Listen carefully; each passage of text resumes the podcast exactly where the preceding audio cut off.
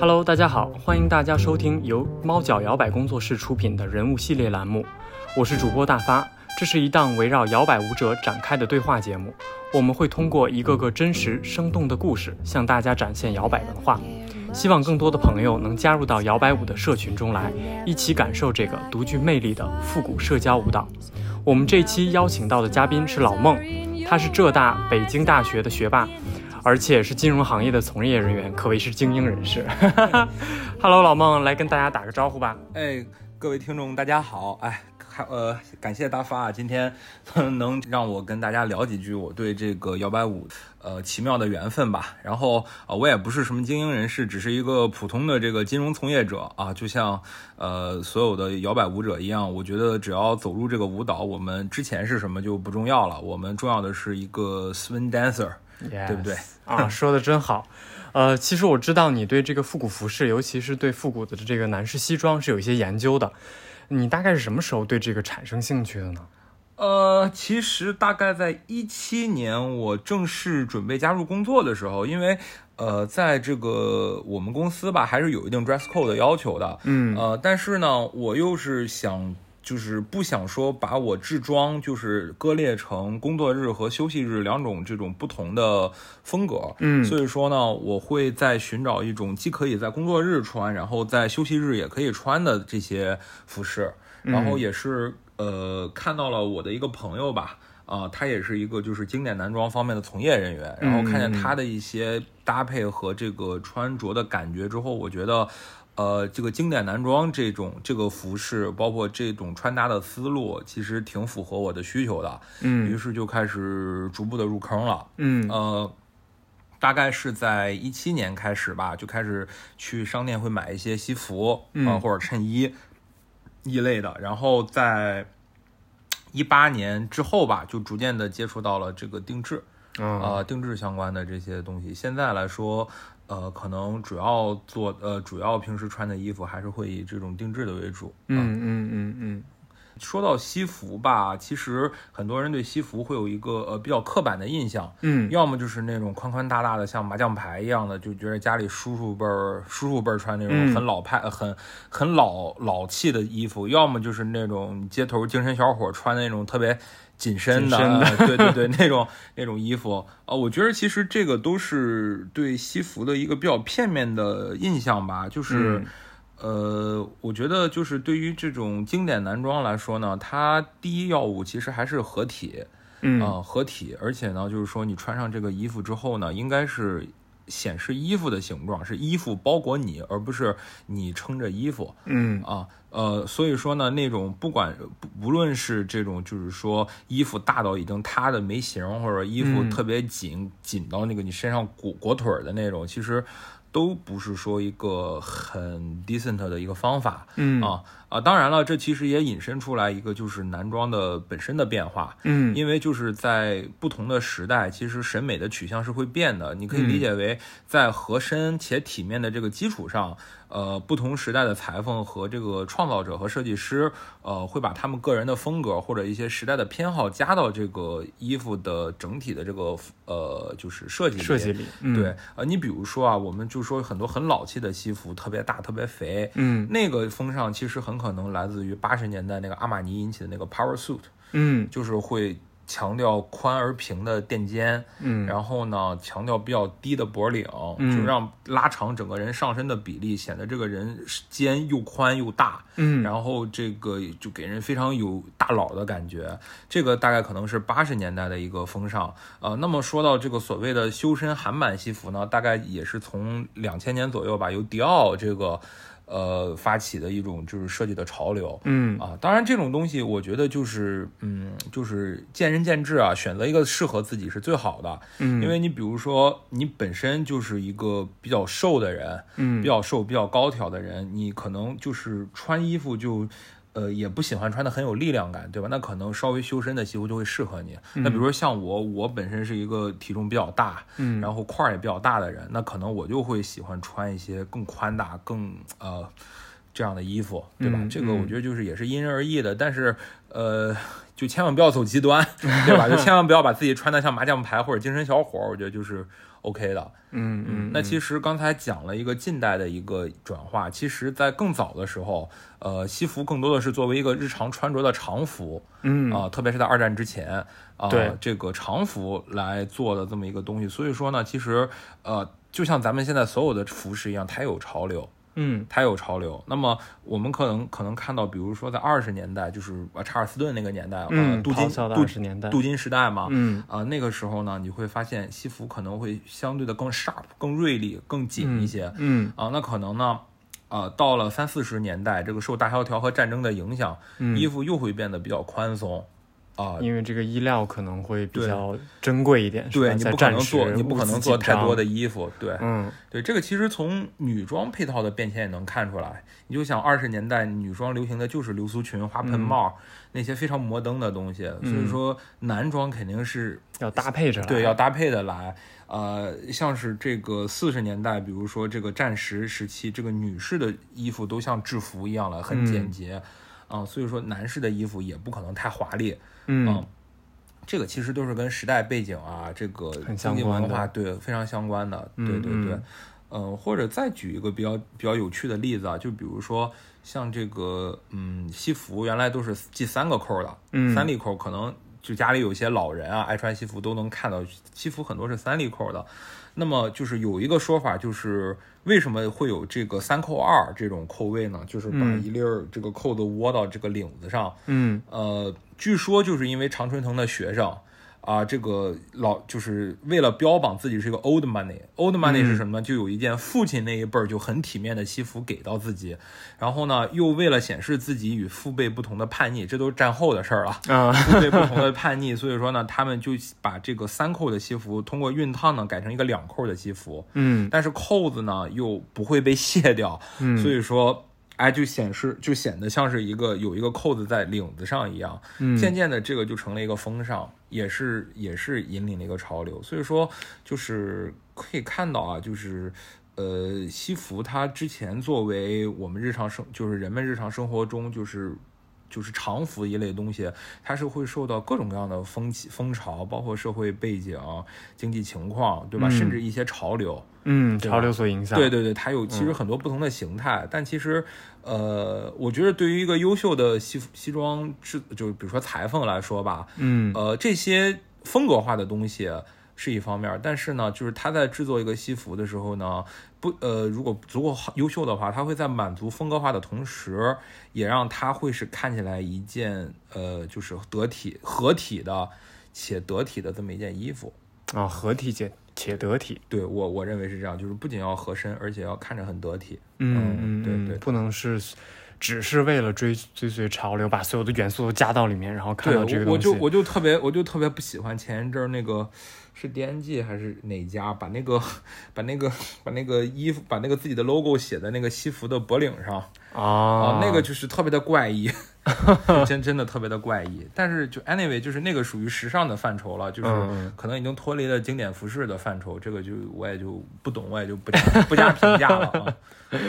明白。哎，所以除了平就是平时你除了这个定制之外，或者半定制之外，你会自己去淘一些 vintage 的服饰相关的东西吗？嗯，说实话会的，但是怎么说呢？毕竟呃，因为就是 vintage，其实复古分为好好几个板块儿，对吧？嗯，呃，你比如说会有一些偏那种六七十年代的那种黑 piece，或者是嬉就皮是士，嗯，对对对，那种那种风格的衣服，呃，还有一些呢是更早一点的，呃，其实做比较多的，就比如说做那种阿美卡基风格的，嗯美呃美式复古。其实美式复古这个概念也也不是美国人提出的，是日本人提出的，就是他们去想这个西部时代那个美国人会穿什么，嗯然后这个他们就想了这么一些东西出来，然后把这个玩意儿命名为阿阿美卡基美式复古，嗯呃，那么，嗯，怎么说呢？这个东西可能跟我目前喜就是喜欢的风格还不是很相似。嗯呃，因为毕竟那些都是牛仔服饰嘛，所以说嗯整整体来说可能会呃更糙，嗯然后呃更夸张，嗯也不是更夸张吧，它就有一些方面起码的设计，比如说喇叭裤，对，比如说喇叭裤，呃，然后嗯比如说丹宁啊、这些元素我偶尔会尝试，但是可能、呃不会那么多。我基本上可能去古着店买的就是会一些这种衬衣，嗯呃，对，因为夏天的时候你可能也不能呃都穿西服外套，所以说可能会买一些那种比较复古的短袖衬衣，嗯对，或者是买一些那种比较复古那种亨利领的套头衫儿嗯啊，对，然后可能偶尔有那么一两条裤子，但总体来说比较少，因为我觉得可能北京比较多的，起码以我的认知啊，嗯我去过的店呃做美式复古的多一些，嗯呃，然后呢，我个人感觉就是我平时穿的也少，所以说嗯就没有买太多。但是，呃，总的来说，我觉得其实很多复古店还是非常值得一去的。嗯，对，因为他们那个衣服就味儿特别特别的 正，就正是嗯对，就是你穿上就觉得哇倍儿复古，对吧、哦对那种感觉，对，就是复古。总的来说，得看你复什么时候古，对吧？嗯你去中什么复时间段你的去 复复一个这个，你说你去复披披头士，对吧？嗯那也是复古。你去呃复刻一个 flipper，那也是复古。你去嗯复刻一个嘖西部拓荒的牛仔，也是复古。或者你去复刻一个这个十九世纪后期、二十世纪初期欧洲的工人，也是也是复古，对吧？但是嗯这些东西可能就是大家的形态还是差别比较大的。嗯嗯，对对对，嗯就是我觉得复古呢，一个是服饰，另外一个是文化，就是、嗯呃，我觉得也是可以借这些服饰呢，去了解一下当时的这个文化或者这个服饰出现的一些背景。背景。对对对，我觉得这个还是蛮蛮好的啊。嗯，确实，刚才也听到你在讲，其实复古它也有很多的，呃，无论从时间上来讲，还是从设计风格上来讲，总体来说，其实你穿什么样的衣服，还是要去搭配你出现在什么样的场景里。确实你觉得确这实个东西既合体也要得体。对对对对，没问是是这样的。嗯嗯，哎，我听说你是通过这个西装才接触到这摇摆舞的，所以可以展开聊一聊跟摇摆舞相识之后的一些故事吗。哦，没问题。其实，呃，接触摇摆舞呢，是因为我的一个朋友，就我之前提到的一位在这个经典男装行业从事这个工作的朋友。嗯呃，他呢之前跟我提到过，说他在学摇摆舞。嗯但是我其实第一反应我是觉得，就是说，作为一个舞蹈素人，就是、就是你你你在跟我开玩笑，我是这么感觉的啊。但然后但是半年之后呢，他给我看了一个他那个猫脚的，就好像是那个 Take the A Train 吧，嗯那个级别的表演，嗯呃。我就发现哇，这这跳的真好，就是我很难把就是这个舞蹈里那个人跟一个就是啊、这个现实联生活中对的现实生 活中联系在一起。我当时就觉得，那既既然他也没学过舞蹈，他其实跟我一样，差不多就是普通人，嗯他也可以，他可以跳成这样，那我我也肯定也可以。啊所以说呢，我就开始了这个摇摆舞的这个求学，嗯其实也挺坎坷的，就是。呃，我是一九年年底十一月份刚开始学，嗯然后正好刚学完 Level One 呢，就遇见了一个事儿是猫脚的整修，还有一个就是疫情，嗯基本上呢，因为这个东西就切断了，呃，七八个月得。嗯是对，然后等我再开始上课的时候，基本上就是二零年的九呃九九十月份了。嗯对，但是从那个之后呢，基本上就也没有断过，啊、就也就虽然之中也有一些疫情的反复嗯吧，但是、呃，我觉得我挺幸运的，就是通过这个学习舞蹈嘛，认识了一群志同道合的小伙伴儿，嗯对，然后我们其实就是在不上课的时候，我们每周也会约着一块儿去练习啊，嗯嗯去训练这样子，然后就相互的提高，然后呃，有的时候我们也会在呃我们表我们舞会的场地，对吧？跟嗯这个主办方聊好了之后，做一些这个。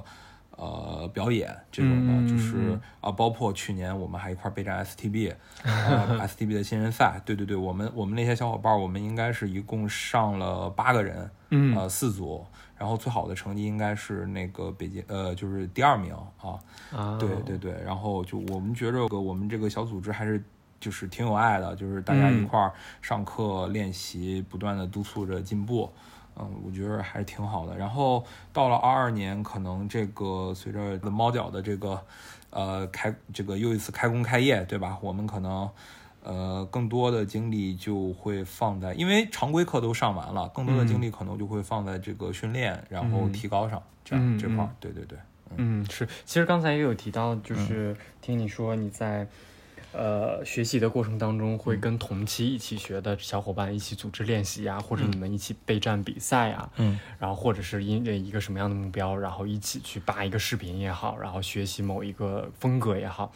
其实，在这个过程当中，之前我觉得应该是在每每一个阶段吧，就是无论是从什么时间开始学的，每一每一批的呃同学里面，其实基本上我大概都会见到这样的情形，就几个可能小伙伴，嗯他真的对这个舞蹈很很喜欢，同时也想提高，他就会私嗯下组织，就是刚才你说的，可能几个人就攒成了一个小组织，然后嗯约时间、约练，然后一起去共同探讨舞蹈相关的一些问题。嗯所以我觉得，其实这个过程当中本身就让人觉得还挺挺美好的，就是你在工作之余，是的，是的，你有这样一同所谓的志同道合的小伙伴，对吧的，？对的，啊，你们一起去干一件事儿，然后啊呃在这个工作之余，可能你即使没有时间，即使加班很忙很累，大家也会抽时间去去一起组织这样一件事儿。可能每次大家不一定都会参与到其中，但整体上来说，其实对个人也是一种往前的督促。没错，没错，就是你一个人可能一两个人，谁有个事儿，这这周谁有事儿，可能这个训练就停了就。断了，对，但是你比如说你有五六个人、七八个人，对吧？你至少能每周这次可能会有人请假，但是嗯始终会有那么四五个人能来，然后这事儿嗯那那就能一直延续下去，嗯，对，就能一直延续下去，就不会说中断掉，，对，中断就做着做着就散了。嗯对我觉得嗯这个还是、呃还是蛮好的，而且就是，呃，我觉得还有一点很重要的就是刚才你提到的，这是说我们从离开校园之后进入社会以来，其实可能很很难有机会获得这样一群朋友，嗯，这个还是很可贵的，就是大家相处的是。身上的标签其实什么标签都没有，其实嗯只是一个摇摆舞者，对吧我们对就这个跳舞感兴趣，我们一起来研究，对，一起非来常跳纯这粹个的一种关系，这其实是，嗯嗯，这个也是我觉得摇摆舞对我来说的很大的魅力的一部分。对对，嗯嗯，对。呃，哎，我也也想问，就是你在刚才你也大概说了一下你在从开始学到现在的这个中大大概的一个经历过程。嗯你在这个过程当中有没有一些心态上，或者是呃舞蹈以及舞蹈之外的一些呃认知上的一些变化，或者有一些小小哦的不一样的东西？我觉得其实心态上，我觉得最开始来跳这个舞吧，最开始想的就是说，哎，这舞不错，可以穿着西服跳舞，就是可以啊、打扮的很漂亮啊，美美的啊，嗯嗯嗯这样这种感觉就是这么来学。但是呢，哎，越学越觉得这个东西可能也是我个人这个性格问题吧，嗯就觉得哎，这东西就是很有意思，我我一定要跳好。嗯对我一定要竞争意识可能比较强吧，就我一定要跳好，然后就越琢磨越觉着这里边的门道很多，而且呢，就是就像那个认知曲线一样，可能刚开始学的几个月呢，就是你自己的水平很一般，但你觉着你这个哎已经懂了很多，嗯然后逐渐的逐渐地发现自己其实啥也不啥也不是，就开始这个自心态就开始崩，但其实你还是慢慢积累的，就是一个螺旋上升的这么一个状态吧。真的就是说，可能学一段时间觉得自己学了挺多的，嗯但是呢，再去看，比如说真的去去跳，或者说看一些视频，然后就又能发现自己的这个很多不足，嗯然后就只能是再去想办法解决这样子。我觉得就是一个螺旋上升的心态吧。所以说，呃，这个心态，当然了，我也是不忘初心的。我觉得去跳舞一定要穿的很好看， 对吧？这个其实是一个对于呃。跳呃，场地就是主办方的一个尊重，而嗯且也尊重是对你的舞伴儿的一个尊重，对吧？嗯呃，他肯定女士肯定，呃假设假设就是你的舞伴肯定希望跟一个穿着比较得体、比较干净的人跳舞，嗯对吧？我觉得这个肯定一定，但除此之外呢，其实我更多的还是说想想把这个舞跳好，或者说，比如说我有一些比较喜欢的舞者，嗯我想把自己塑造成或者跳的感觉跟他们那个一样，对吧？我觉着更多的可能对自己的舞蹈水平也有了一个要求，嗯嗯，但是我觉得其实摇摆舞这个东西还是蛮丰俭由人的，就是你既既可以说我就是我只是来跳一跳，我就是嗯在舞会上我能跟人 social，对吧？我能跟人跳一曲，然后这个就 OK 了。嗯那你也可以说我对自己是有要求的，我我希望我可以达到这个嗯一个什么样的高度，嗯对吧？竞赛也好，表演也好，嗯呃，怎么怎么样的，我觉得这这都是 OK 的，就是呃，摇摆舞提供给你的选择和空间非常多，而且呢，它们不是相互冲突的，嗯对，它们基本上都是就是嗯，depends on you，就是嗯你你想怎么样，OK，你就去去怎么做就可以。嗯对嗯，我觉得这个就是可能现在自己心态上的一些变化吧。然后要说，嗯，炒得到了什么东西，我觉得其实比较重要的一个就是这个摇摆舞这个社群的社群感。嗯呃，就是就像我说的，当你成为一个 swing dancer 之后，呃，你去到另外一个城市，对吧？可能你跟那地方的人完全没有过交集，但就是因为你们都是 swing dancer，那你们嗯就可以在一起，这个、你们说的其实就是同一种语言，就可以在一起呃跳舞，一起 jam，对吧？你也可以融入到他们的这个社群里。嗯，对，我觉得就是这种有种哎五湖四海皆兄弟的感觉，嗯就这种社群感，其实我觉得也是呃我非常喜欢摇摆舞的一点。对，就是呃你只要是一个摇摆舞者，对吧？然后你就可以就是这些这些地方的大门都是向你敞开的。嗯，对，是。哎，刚才你也说到，就是在练习对自己有这个要求和目标的这个基础之上，其实你是一个螺旋式上升的这样一个对状的，态。对的。那我想问一下，你在这个过程当中，比如说遇到了那个瓶颈的点，或者是说让你感觉到挫败的点，嗯，呃，你遇到这样的情景的时候，你大你一般会是怎么样去度过这样的一个时期呢？嗯，我觉得就是我个人认为啊，我我嗯比较推崇的方法就是去多练。嗯对，就是你觉得哪个技术动作不好，那么你可以去私下的去请教老师，或者请教一些更资深的舞者，嗯，对，吧？你可以让他指出你的问题，然后你再根据别人的建议不断的去练，嗯对，然后你就会发现，其实很多时候就是你之前的一些习惯不好，嗯，或者是呃，就是你没有注意到的这些东西，你比如说你就带着这个意识去去去练这些点，然后嗯我觉得就是猛猛练自然强嘛，这个是真的。嗯我觉得就是就举个例子，比如说 swing out，这个 swing out，我原来总是这个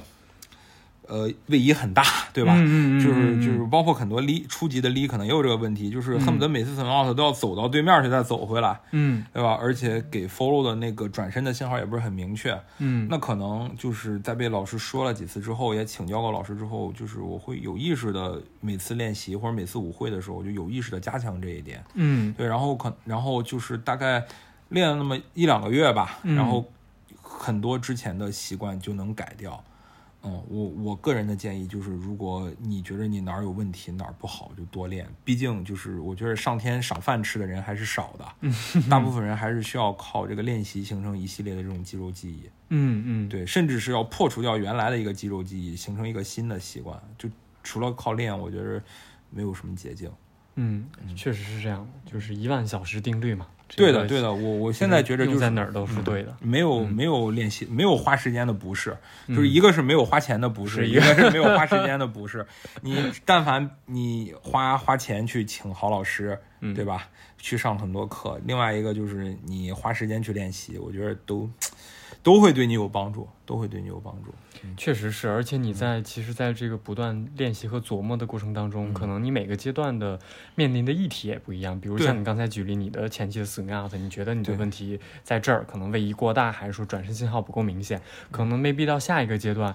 呃，在某种情景下，没准你需要去位移，去创造另外一种对场景。对对，但其实你在在这两个阶段的你其实是不一样的，虽然对你都都有位移，但是你的对意图是不一样，而是的且你是的掌握的东西是不一样的。是的。就是就就好好比是，呃，我可以掌握几项技能，但我可以选择用哪种，不对的用哪种，而不是说和我我只能会一对种。对，哦，这个这个确实是一些一些区别和变和变化。嗯，对的，对的，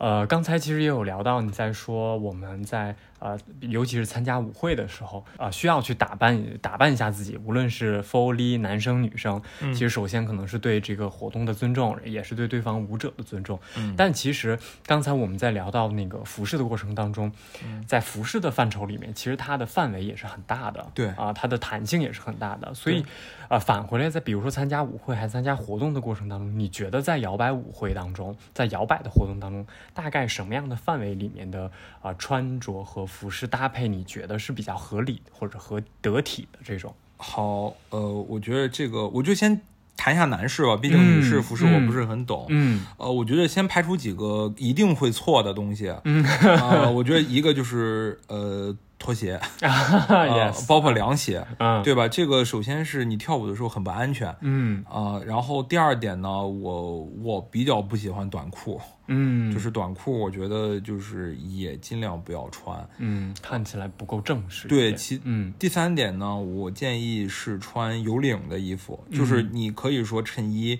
呃或者是 polo 衫儿哪，polo 怕衫儿，对哪对，怕也我我 OK 建议还是一个有领子的衣服，嗯对。呃，就是那种套头衫儿，我觉得可以是舞会跳到后半段，对吧？嗯就是嗯这实在热的不行了，你穿一个套头衫儿，对吧？或者穿个那种 STB 的文化衫儿 T 恤嗯 T 恤啊，倒倒也还可以。我原来觉着不太行，现在我觉得也 OK。毕竟嗯真的跳到后半场舞会真的好热，对，对全身都是汗，你没办法不对换对衣对服。对嗯，对，呃，那么说了一些我我认为不可以哦。另外一个就是牛仔裤，我觉得也不太可以。牛嗯仔裤还是有点呃，就特别是那种呃紧身儿的牛仔裤，就是那种就是哎，我怎么形容呢？呃，就是就是牛仔裤吧，嗯就牛 仔嗯裤嗯也不太可以。呃，那么我觉得就是那么是究竟什么是合适的？其实你可以想一下，嗯，美国的很多夜店，就嗯现在时候的夜店。你穿我上述说的很多衣服，比如说短裤或者没有领的衣服，它也是不让你进的。嗯那么夜店的这个 club 其实放在二三十年代就是我们说的那些 ballroom，嗯，对吧？其实 Savoy 你可以把它理解为这个美国三十年代的什么 one third 什嗯 么 mix 这种地方，对吧？大家去那儿就是男孩带着女孩去开心的，但是呢，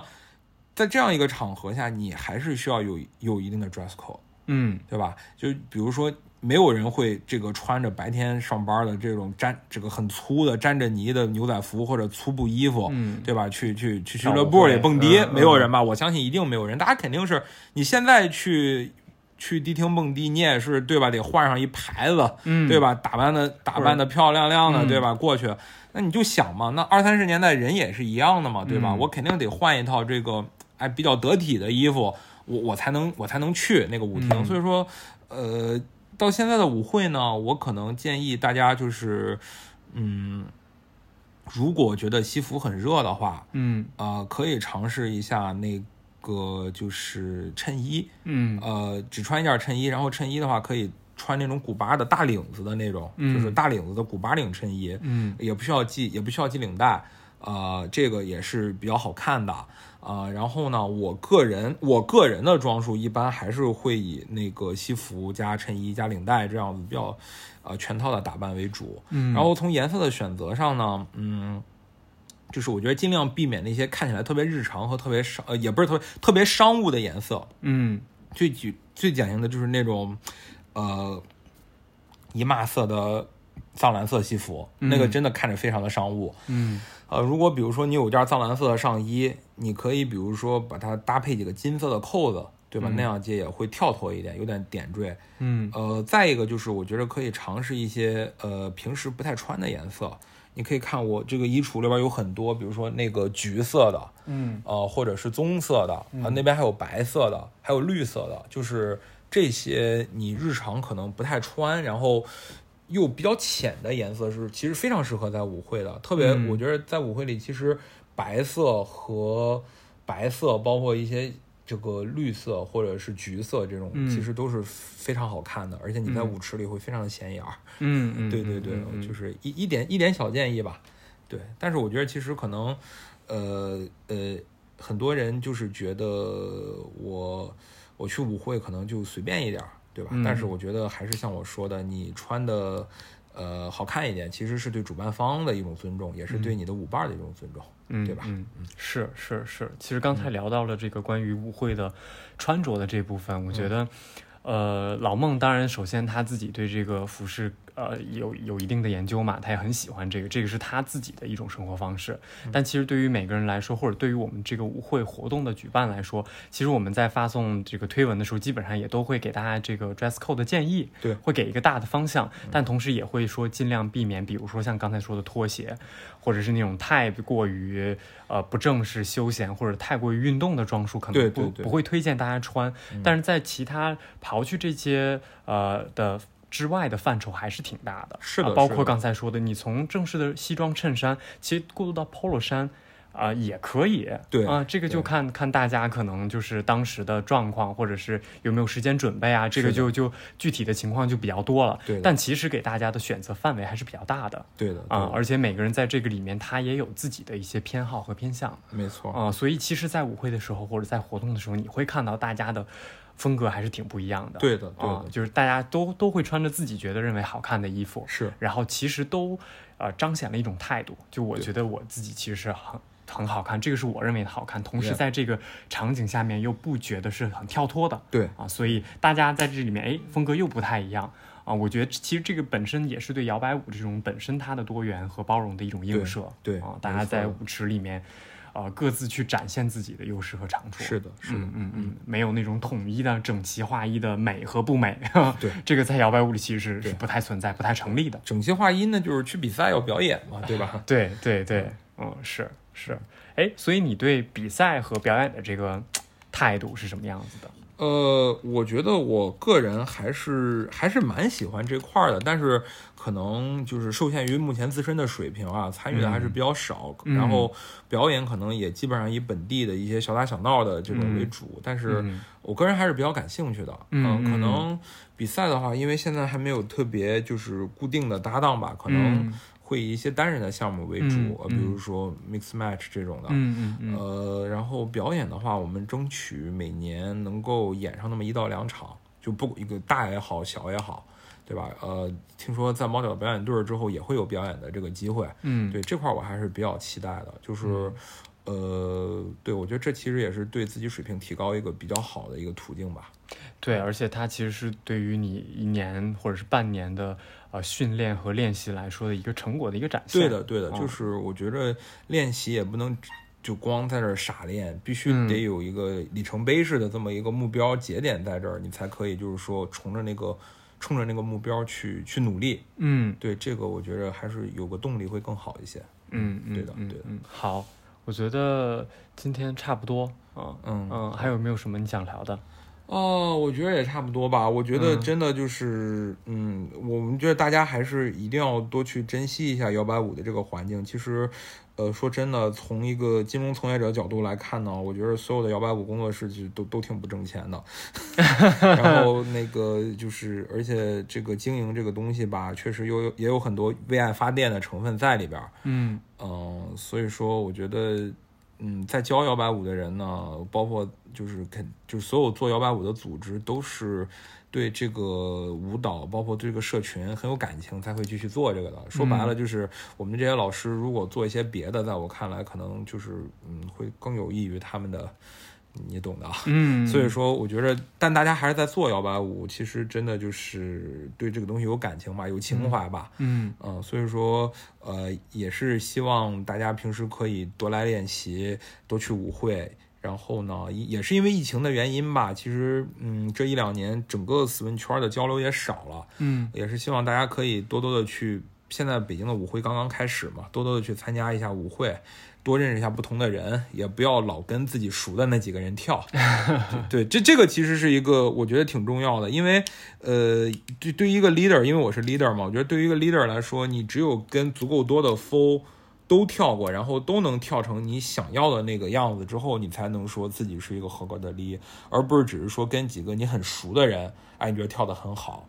啊，我觉得就是希望大家多去舞会吧，多练习，多去舞会吧，嗯，都去找不同的人跳舞。多去找不同人跳舞，多去上大发老师的课啊。 没有，这这段可以掐了。 好，好，好，行，那今天我们就先聊到这儿，谢谢老孟。哎，感谢感谢，谢谢大发。啊，也谢谢各位的收听，呃，欢迎小伙伴们在评论区跟我们互动。如果对摇摆舞感兴趣的呢，也可以关注我们的微信公众号“猫脚工作室”。好了，我们下期再见，拜拜。哎，再见。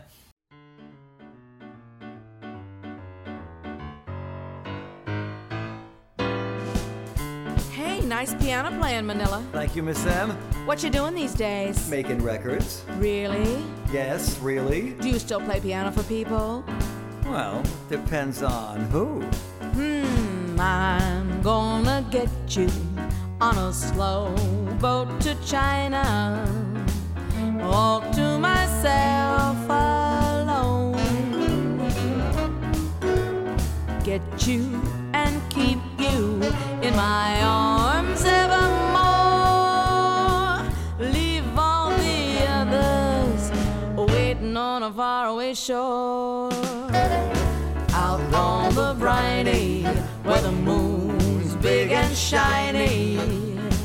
melting your heart of stone.